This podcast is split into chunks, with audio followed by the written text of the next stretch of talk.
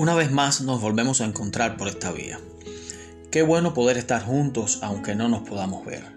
En días en que las distancias parecen mayores, el escucharnos nos hace que éstas se acorten mientras conversamos. Asimismo sucede con Dios. Si conversas con Él día a día, esa distancia de tener a un Dios lejano puede acortarse cada vez más. Por lo que la meta de estar en contacto cada mañana, tú, yo y nuestro Dios, es firme. Así que continuemos juntos en cada amanecer y será nuestro espacio de encuentro con nuestro Dios. Te amo. Te amo es una frase que cuando escuchamos o decimos provoca en nosotros placer.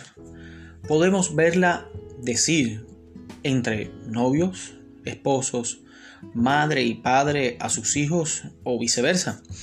Aunque la Biblia también dice que amemos a nuestro prójimo. Este amor es el amor ágape, que es el que viene de Dios. Hay mucho para amar y dejarse amar. Una frase que escuché en una ocasión de mi padre es que la capacidad para amar es ilimitada. Si es así, ¿cuánto podemos amar y dejarnos amar? Hoy quiero dejar para ti una combinación de dos versículos para caminar en esta nueva jornada confiados de que hay alguien que nos amó primero alguien que nos amó primero, pero que antes debemos comprender que si somos recíprocos con su amor, hay algo que tú y yo debemos hacer. Te lo cuento ahora mismo. Los versos están en Primera de Juan, capítulo 4, versículos 16 y 19. Leo para ti. El 16 nos dice, y nosotros hemos conocido y creído el amor que Dios tiene para con nosotros. Dios es amor y el que permanece en amor, permanece en Dios, y Dios en él. Y el 19 dice, nosotros le amamos a Él porque Él nos amó primero. El aceptar el amor de Dios lleva consigo el amar al prójimo. El amor hacia los hermanos es señal de la morada de Dios en nuestro corazón. El amor echa fuera el temor y da confianza. La exhortación de amar a los hermanos está basada en la afirmación que el amor es de Dios. El amor es indispensable en la experiencia cristiana. Dios no es solamente el origen del amor, sino el amor mismo.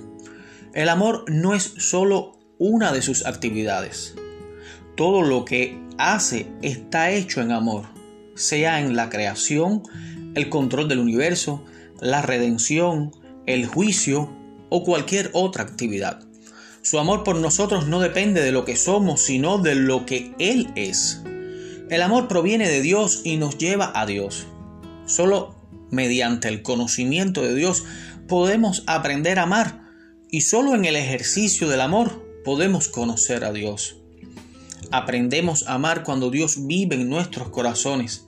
Cuanto más practicamos el amor, tanto más nos acercamos a Dios. Y esta práctica del amor es amando a nuestro prójimo. Así demostramos que amamos a Dios. En este nuevo día, ama, porque Dios te amó primero. Oremos. Gracias Dios por tu amor. Gracias porque nos creaste y nos perdonas. Ayúdame a amar a los demás. En el nombre de Jesús. Amén. Mi deseo para ti es que hoy tengas un buen día, tengas un día bendecido y te hago un reto.